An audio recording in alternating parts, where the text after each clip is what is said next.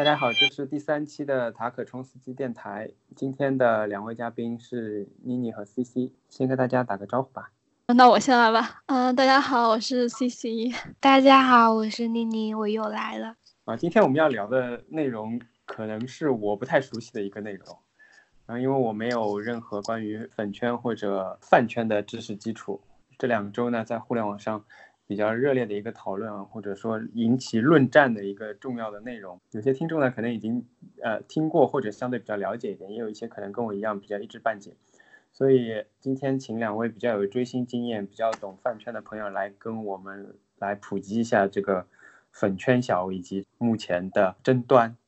你们能不能先简要的帮我和大家稍微介绍一下？这次跟肖战有关的这个事情的背景或者说发展，那我来介绍吧。我好像比较了解，因为我这段时间一直都有在微博还有一些公众号上看到关于这个事情的整件事情的一个复盘。其实是这样子的，一般粉圈其实就是有 CP 粉还有伪粉这样子不同的类型。然后这次事件争端起因就是因为博君一笑的 CP 粉在 AO 三，AO 三就是。国外的一个同人创作的一个网站，它是一个非盈利的一个网站，所有人都可以把你写的一些同人什么的发到这个网站上去。博君笑 CP 粉就是写了一篇肖战在我里面的设定是一个性别认知障碍的一个患者，同时在里面是一个发廊女，就是有点类似于妓女这样的形象。这篇文章墙外就 A O 三还有 Lofter，Lofter 是墙内的一个。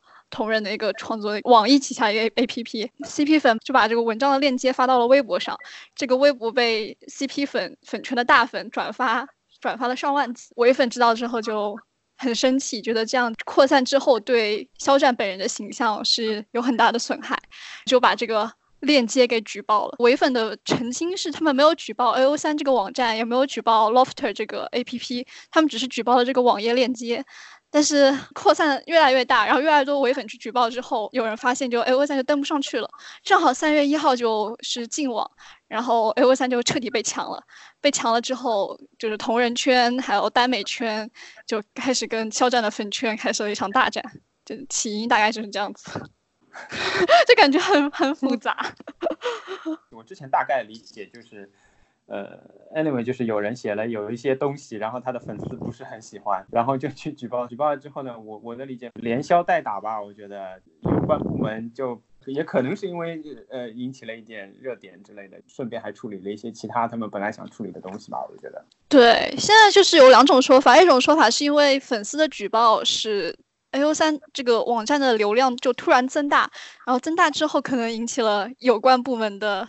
注意，然后就直接把这个抢掉了，有这种说法，所以他们说举报就是这个事情的罪恶的源头吧，粉丝的举报。我先问一下，你们两个当中有肖战或者王一博或者这个博君一笑的粉丝吗？没有，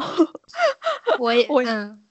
都不是，我也不是。对，所以你们对这这这个有什么自己的看法吗？如果先只是评价这件事情的话，我我先说吧。我本来是不太关注的，我以为就是一次又一次非常普通的粉圈的一种撕逼跟争吵。我对这对 CP 就没什么感觉，而且他们的整个火的方式是跟去八年夏天镇魂的微蓝 CP 是一个路子的，所以我。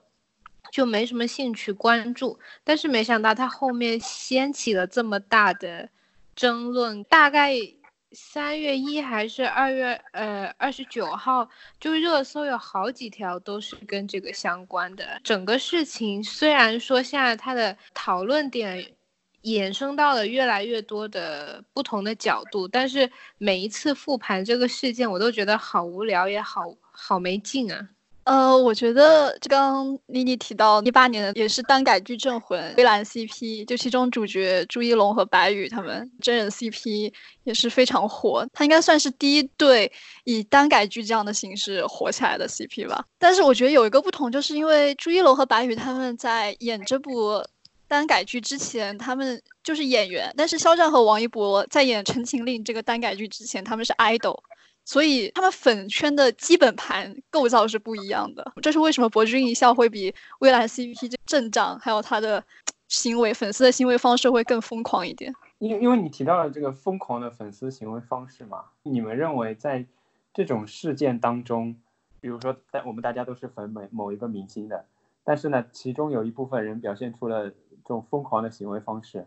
这在粉圈里面是有理性割席的可能性的吗？我不参与就好，还是说我也被迫就会卷进去？当别人要骂这个明星啊，或者骂这个呃粉丝团体的话，我也只能被迫的就也被带进去。粉圈里面肯定是大部分其实都是理性，就是那种理智追星的那种人。其实真正非常粉圈化的行为，比如说打榜、微博什么那种明星榜、数据榜，然后做数据、反黑、打卡、洗广场，就这种很典型的深度的。进入粉圈这种行为，就是很少很少一部分人才会这样做。因为我也追星，我从来不参与这些，然后就旁观这种旁观者的这种感觉，就比较关注明星本身他的作品，还有他的一些行为什么。所以我觉得还是大部分追星的人都是这种理智的粉丝。但是因为这次事件过后，我也看到微博上一些肖战的一些粉丝，他们没有参加过任何这种饭圈大规模的这种举报反黑这种行为，那他们事后。怀着对明星本人的一种愧疚感吧，觉得好像是粉丝行为影响了他明星本人的形象，会觉得在良心上可能歌席在良心上会比较好受一点。那看他们的反思会觉得，可能就是他们这样的旁观其实是对这种行为的一种放任，对，就没有参与进去劝阻一下。对他找到一个更好的、更合理的方向。他们也劝阻过，但是因为他们的声量比起那些疯狂的 一些粉丝来说，他们声量太小了，他们会觉得比较愧疚。是在这件事情之后，在饭圈的视角下，或者是说在追星的这一套逻辑里，或者是说追星的人群中，我觉得理性割席的意思就是退圈。可能大部分人。先喜欢上一个明星，你可能会关注他的很多，比如说他的综艺节目啊，接下来会出什么作品啊，follow 这些动态的时候，我觉得大部分人就会在微博上加入超话去看最近有什么。新的东西，如果看的频繁一点，自然而然就会关注到一些所谓的粉头大 V，他们可能有几千几万的粉丝。这个人他可能平常会写一些这个明星有关的文章，或者是他能拍很好看的图，就是明星去哪里他就去哪里，你就会关注这些，关注这些大 V 之后，你可能有这样那样的机会，你就会加群。你在这个群里面，其实就很容易跟这些人可能产生一些共鸣什么的。可是当这个群体他们的一些观点你接触多了，发现你不太能认同，你可能觉得不适应，那你就会提前退出。我觉得这就是理性割席。你会继续喜欢这个明星，但是。你不会想再跟这个群体在一起玩，应该跟 C C 说的是理智粉或者是说散粉，他们会关注明星的作品，但是不会再继续在这个群体里面跟其他人一起做事情之类的。对啊，我有还有点想补充的，刚刚妮妮提到。拍图成为粉头大粉，但其实粉圈里面真正成为粉头大粉的不是产出粉。一般意义上的产出粉，比如说修图给明星的照片生图修下，或者是做视频剪辑，这这种是产出粉。甚甚至像写同人，其实也是一种产出的方式。但是像拍照片这种，是在粉圈也是要站姐要前线。会去拍明星的各种公开活动或者私下的一些活动、机场什么的。但是真正的粉头，他们尤其是这次事件开始号召肖战粉圈那些散粉举报的粉头，他其实不是一个产出粉，他平时干的最多事情应该就是转发一下美图那种视频的微博，或者是写一些那些小作文、小论文来解读新的，比如说他的性格这种。我觉得很神奇一点就是。一些和平的那种大粉、产出粉，他反而没有这种聚集的能力，反而是这种写小论文或者是经常发表极端言论，特别有凝聚力，能够把那些散粉凝聚到一块儿。嗯，是的，是的，非常有深有感触。可能就是因为他们发言比较出位吧，我觉得。对，比较有煽动性。对，因为你原创了一个什么东西之后，很容易就被别人。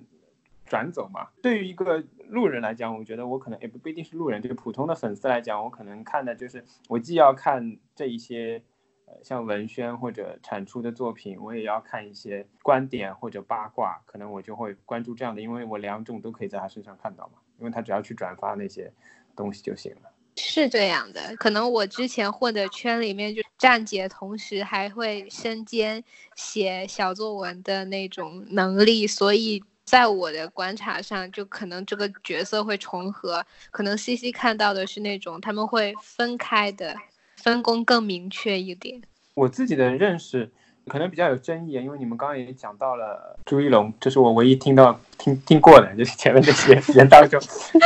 我通常认为，顶级流量的明星流量比较大嘛，他很他很明亮，他声音就像你刚刚说的，就声量也很大，但他往往不是水准上的顶级明星或者巨星。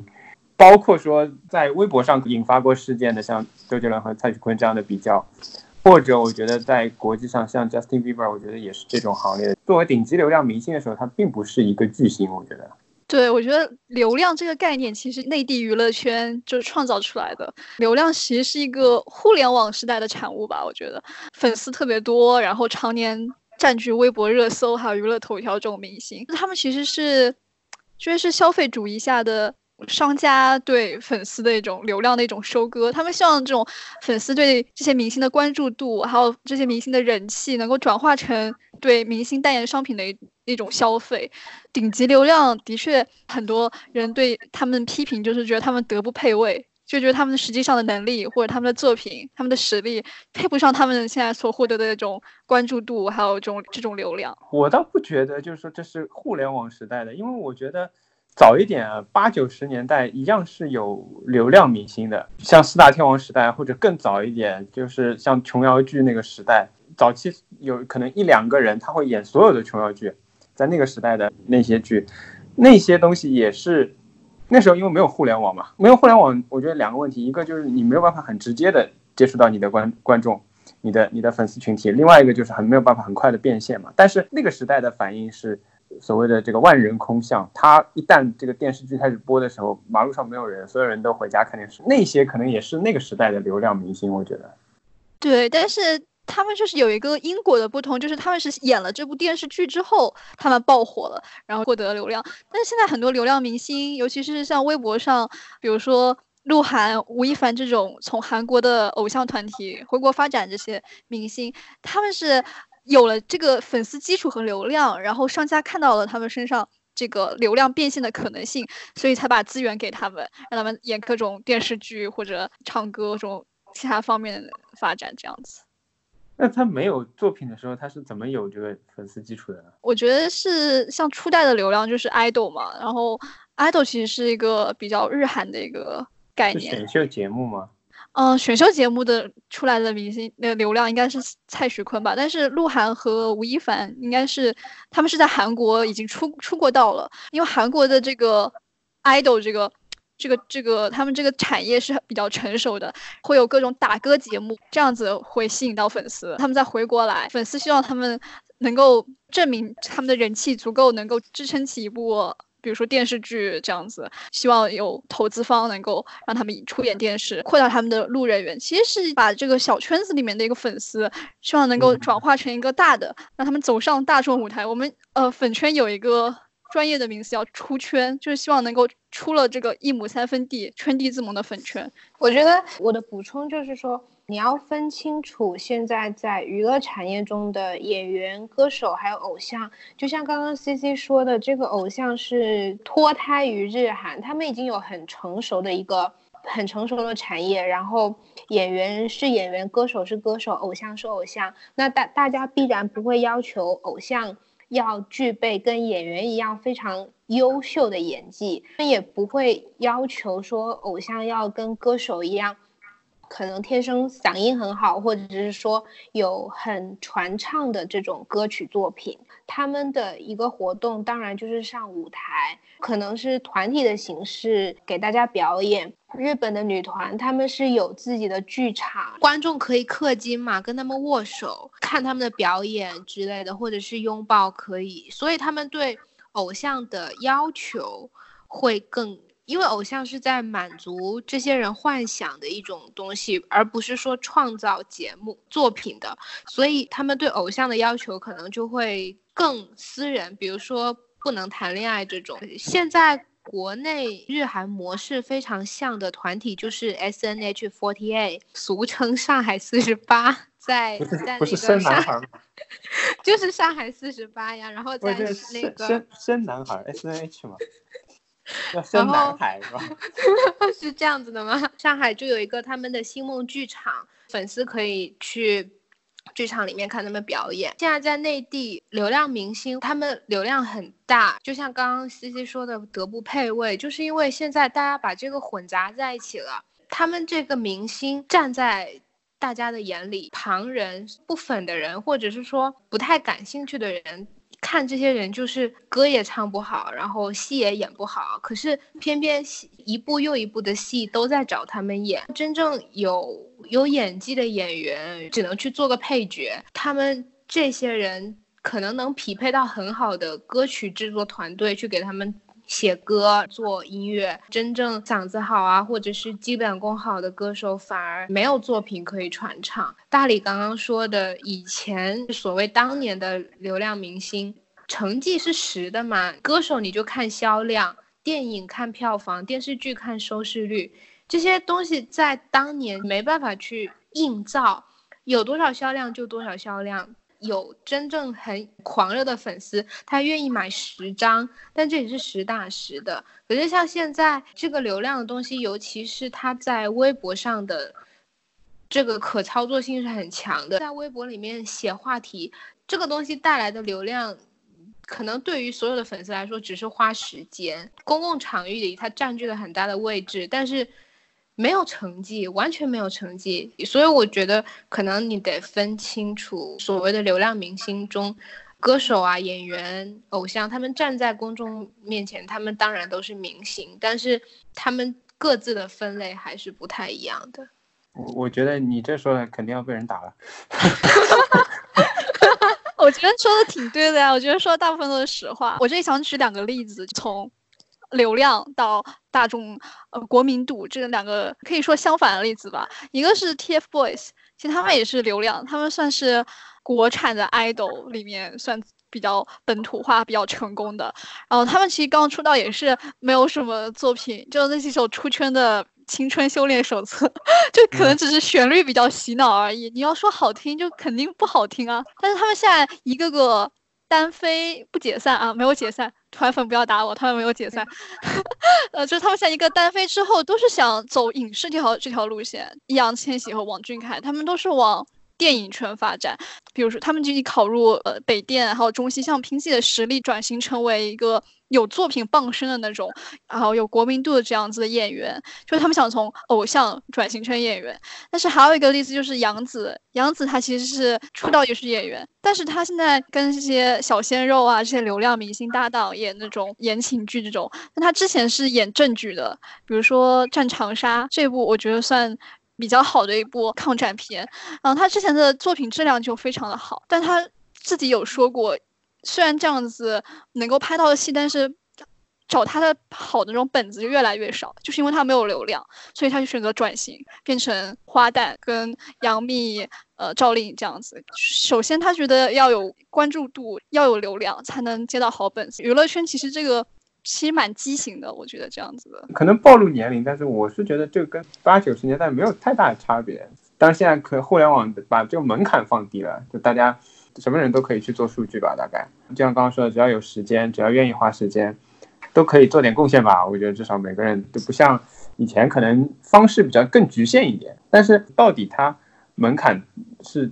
降低了还是提高了？我其实觉得其实是有点矛盾的，因为一方面我们说互联网把这个门槛降低，另外一方面整个这个话语体系和话语规则是很排斥外面人的。我没有事先做功课的话，我绝对听不懂这当中有很多呃内容，或者说你让我平时去看这个热搜的消息，我绝对是看不懂他们到底都在干嘛。对，但是你在过去你说八九十年代四大天王，那张学友的歌大家都会唱吧？刘德华的歌。你只能说张学友，你把郭富城拉出来，你把黎明拉出来。郭富城，郭富城至少还有对你爱爱不完嘛，对吧？对，黎明至少还有电影吧。你说他们制造了万人空巷的，但是问题是你现在去点进一个热搜里面，哪怕你根本就搞不清楚他们在做什么，点进去看一下这些人的作品，我说句可能真的要被打的话，你听完蔡徐坤的歌，你愿意听第二次吗？我觉得真的好危险。你听完吴亦凡的歌，你愿意听第二次吗？但是他们的粉丝可以把他的歌多好听多好听吹上热搜，一直在说哦这个这个歌多棒，这已经棒到在热搜可能第一二名了。问题是对于普通人来说，你会去听吗？可是，在以前，张学友新的歌了，我买了卡带，我给你，你会听啊？你会知道他有作品啊？我觉得这是区别，也可能是说现在大家的口味变得更加小众，跟更加分散了。我觉得这也是一个趋势，很难再出现一个曾经那样集大成，所有人都会喜欢，可能很难再出张学友，也很难再出邓丽君，可能大家的口味会更细化一点。这个细化必然带来分支不同，但是不同的分支要抢占这个仅有的公众领域，可是他们自己喜欢的人，又没有真正可以占据所有人视线的实力。那他们就靠自己拼命刷流量，把它捧上去，所以还是那句德不配位。对于粉丝圈呢，一边你们在说他们要路人缘，要把自己的偶像推出去，然后要争取更多的公共资源，但是另外一方面，我觉得这次事件当中体现什么呢？我觉得他粉丝圈有他自己去保护的东西，他觉得这个东西是我的，即使我把这个偶像往外推。但是你们不能动到我里面的这个圈子，同人创作也好，怎么样好，你如果触及到了我内部我要保护到的这个东西，那对不起，我没有把这个东西往外推过。我觉得是相反的，我觉得唯粉其实是想要明星的一个路人缘。这事件的一个争议点就是 CP 粉他把肖战在同人文里面的形象是女化、色情化这种感觉，这在粉圈算是一种泥塑吧。逆苏把自己的 idol 那个性别女性化，男性把它看成一个女性这样子，但是唯粉觉得这样子会影响明星的形象，在商家那边的形 CP 粉把这个舞出去了，舞到大众眼前了，会觉得会伤害这个明星本人的一个商业形象。对肖战之后的转型，因为肖战下一部戏是和杨紫的一个言情剧吧，好像是唯粉会觉得现在主要男演员演戏。国民那种言情剧，就还是要吸女友粉，满足一种性幻想、女性观众的一种梦中情人这种对象。但是如果 CP 粉把女化的这个形象舞出圈了，就可能会影响肖战之后转型的一个道路吧，就可能会不太顺利。他们是会是这样想的。那么在原来这两个人就是博君一笑的时候，相对来说肖战会是比较女化的那个人吗？对啊，因为《陈情令》这部电视剧里面，因为它是根据耽美小说改编的，肖战演那个角色在原著里面就是受方，对，所以女化的话，肯定也是他被女化的比较多。刚刚说到那个源头是因为那个同人小说嘛，其实这些东西都是非常亚文化的，我觉得。对，它就是亚文化。在我概念里面，它就不会被很多人接受啊，其实。对，但是唯粉不这么觉得啊，他们觉得这样子会影响明星的本人形象。唯粉一向的逻辑就是我要保护好我的爱豆，他身上不能有一点瑕疵啊，我觉得很容易风声鹤唳吧。这个 CP，因为在我概念里面原本都是亚文化的话，好像现在我不能确定是不是因为这些粉丝的努力。让这种亚文化男男的 CP 变得好像比较流行，也不算粉丝的努力吧？你的粉丝指的是明星的粉丝吗？对啊，博君一笑的粉丝啊，或者之前你们说的一八年的什么结剧的粉丝啊。但我觉得这个算是资本在后面，就是他们想推动的。他们喜闻乐见的就是互联网资本，它介入了文创产业之后，比如说腾讯《陈情令》，它这个电视剧，它其实是互联网资本，是腾讯集团和新力传媒，新力传媒是娱乐圈的一个老牌的。这种经纪公司，他们合作，然后开发这个 IP 耽美小说这个 IP，把它改编成一个单改剧，选了这两个偶像明星来做主演。我觉得是他们根据大数据分析，年轻人现在就喜欢看女性这个消费群体，他们消费力最强的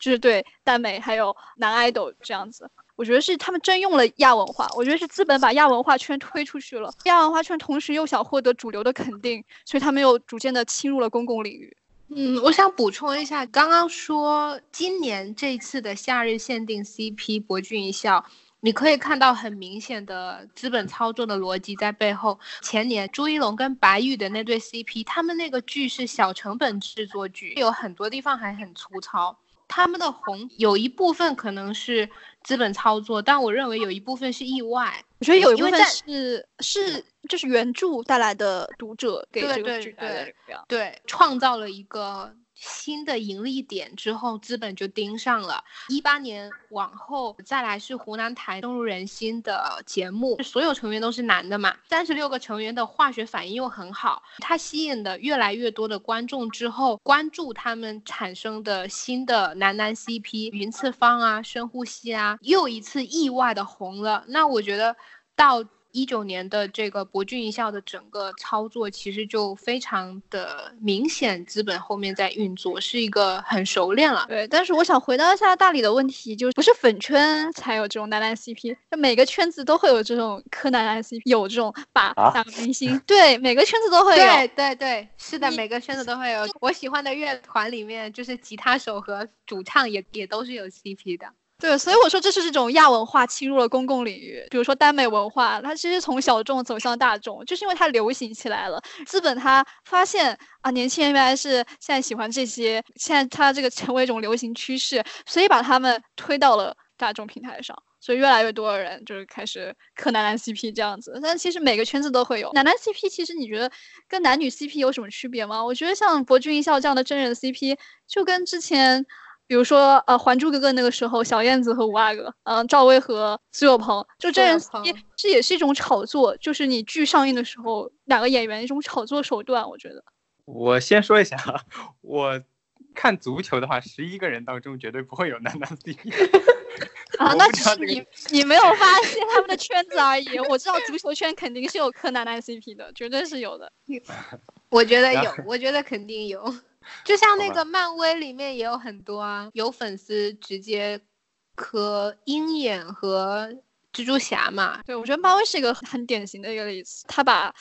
亚文化圈和。比如说这个电影，它本身利用的非常好，同人的创作、漫画、粉丝对荧幕形象的一种二创，比如说以漫画的形式或者以视频的形式，我觉得演员本人他们也是知道的。比如说，就是演洛基的那个演员，他有上过脱口秀，有有读粉丝写他们的同人文，甚至是从哈利波特时期就有这样的情况。但是我觉得欧美圈因为跟内娱的环境是不太一样，他们大环境就是对同性恋对。这种耽美文化，这种亚文化，他们是很宽容的，所以我觉得这是不一样的，这是应应该是一个环境的问题。说到这个这个的话，我其实是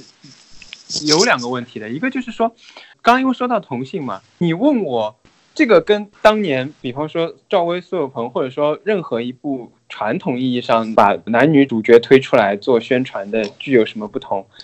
不同就是因为他是 同性啊，我们的社会和本身的这个大环境就没有对这个，我觉得这个很矛盾。大环境上并没有对这个这种文化现象或者说这种性别领域这么宽容，但是呢，细化到比如娱乐领域啊或者这些 idol 方面，它就可以，它不仅宽容，它而且成为主流。现在再推一个男女的 CP 出来，没有两个男的 CP 出来。效果好，那也不一定，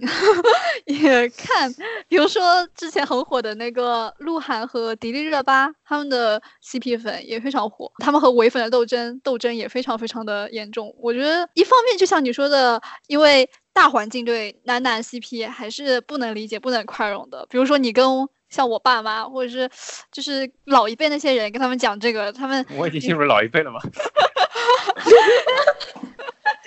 就是跟不太关注娱乐圈的人，你跟他们讲，给他们看这种单改剧，他们看看完之后肯定不会喜欢上博君一笑啊，因为电视剧里面跟原著不一样，就是把爱情线已经删减的差不多了，就改成了兄弟情，改成友情这样子。那他们看完之后肯定不会，但是圈内人看到这个就会会心一笑，就知道哦，原来是这样子，他们其实就是爱情，是 社会主义兄弟情，这是一种掩饰而已。我我想补充一个，我是觉得虽然。国内目前同性的认同，它一直被打压，而且上不了台面。但是我觉得，可能九零后、八五后大部分人对于同性整个看待的视角已经偏向平等，或者是说偏向宽容。大家是正常化的看待同性恋，不会像我们整个宣传口上面那么那么的排斥。我觉得是这样子的，所以你接受起来并不难。我反而不觉得这是一种正常化的一种看待。我觉得像粉圈这样子，或者是像这种亚文化圈，他们这种耽美，其实有一种。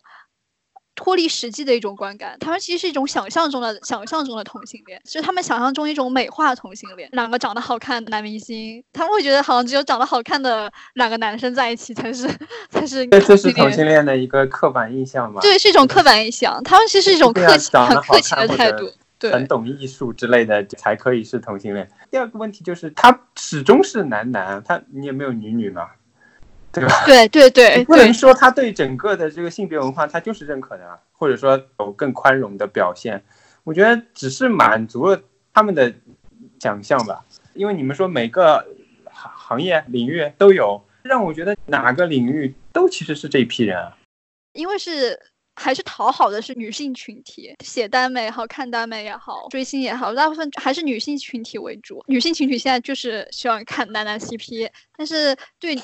百合就是对两个女生这种，我觉得之后可能会开发这一块吧，但是我也不太确定。但现在还是以男男 CP 为主。粉圈就有一个很奇怪的逻辑，他们又很瞧不起演耽改剧爆红的明星，又一方面又希望自己的 idol 能够演耽改剧，然后一夜爆红，这样子就很矛盾。瞧不起的地方是因为他这个剧本身比较亚文化吗？不，他们瞧不起是因为觉得一是门槛低，就觉得好像随便一个两个呃。本身没有什么实力，没有什么没有什么作品的两个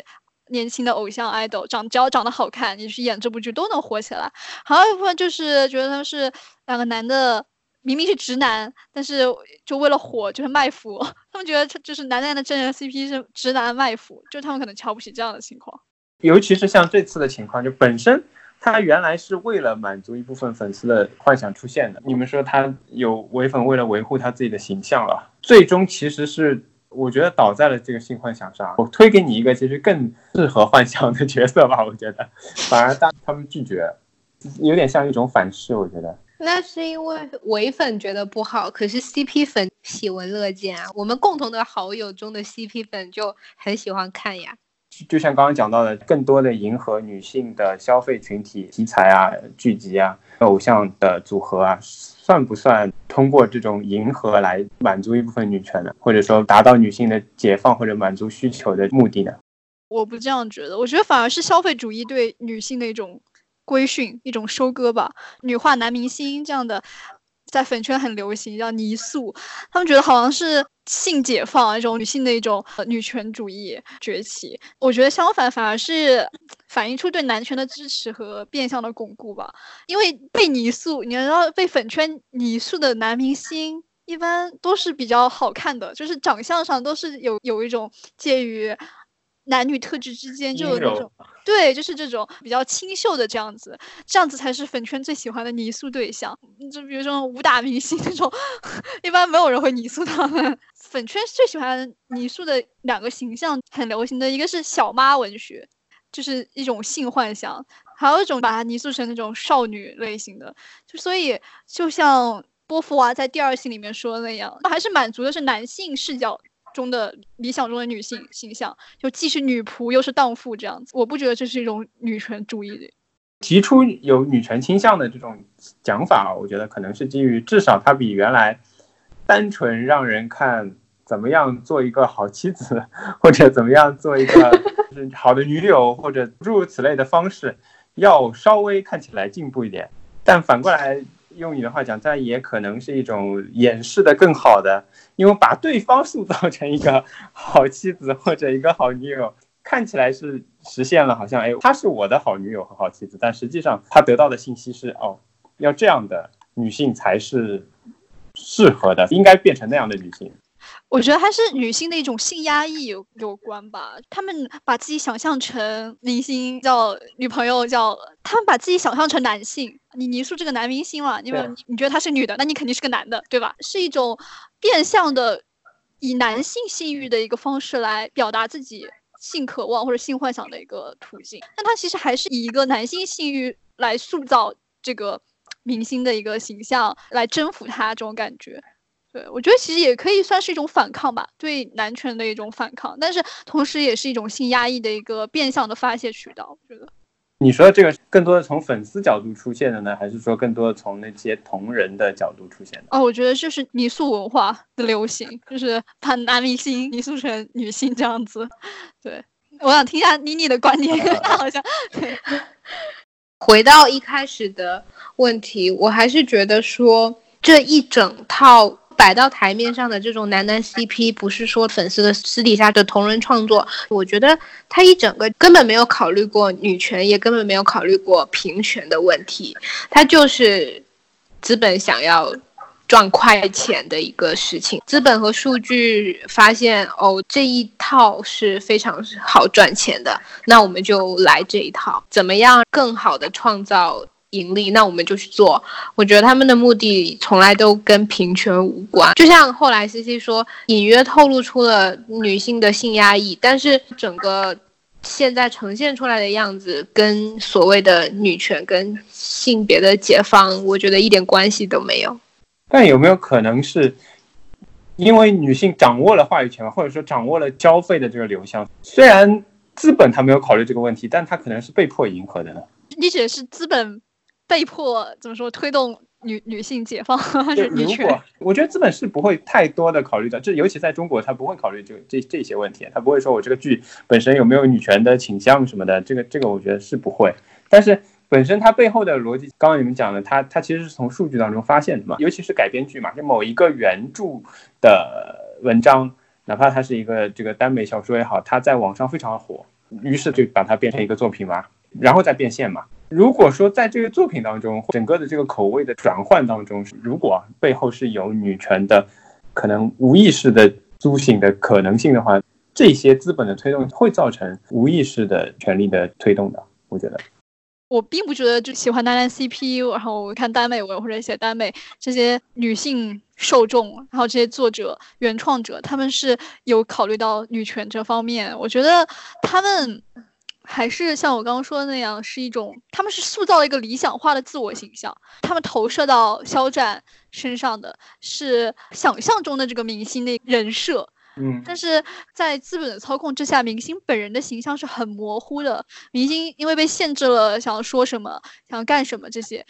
粉丝就只能一点点去窥探他的私生活，就挖那种细节，在脑海中去完整他所想象的明星这个形象。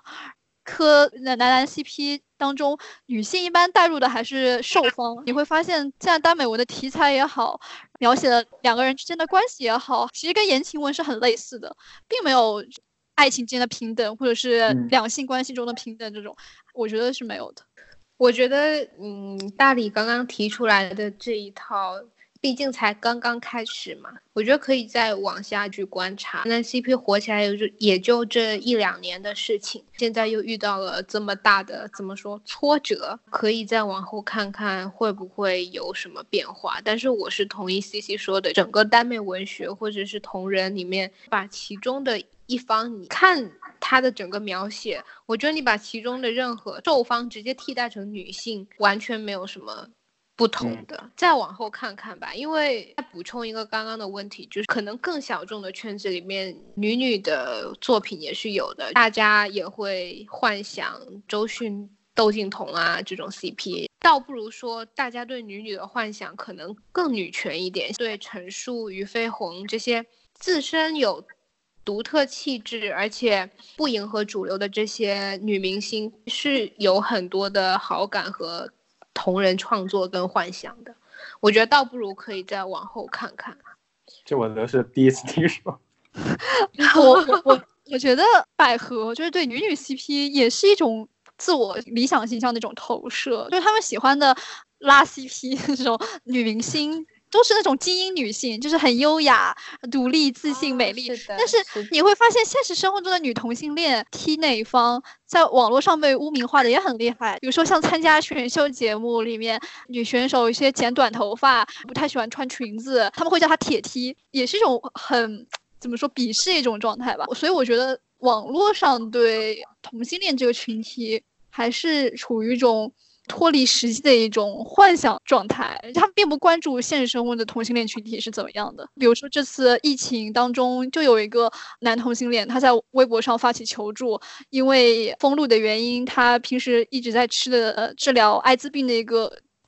阻断的一个药物就无法送进来。后来当地的有关部门知道之后呢，把药给他送上门了吧，又把这件事情告诉了他的父母，因为他生活在一个比较偏僻的一个小村里面，然后他们整个村子上的人都知道了，当事人就非常的崩溃。但是，但是微博下面就很多人就骂他，就觉得他嗯自己得了艾滋病，然后还那个就是。感觉现实中人对同性群体还是觉得啊，你同性恋就很容易得艾滋病，然后你得了艾滋病就是你活该，你滥交。甚至是那些平时对男男 CP 很感兴趣的一些女性，她们对现实生活同性恋的态度也是非常刻薄的。我觉得还是就很奇怪，线上线下这种两种两种态度，两种面孔。前面说的那个，我再解释一下，其实本来也只是一种。可能性就逻辑上推演出来的嘛？那第一，我想讲的呢，资本肯定是靠不住的，在在这个问题上，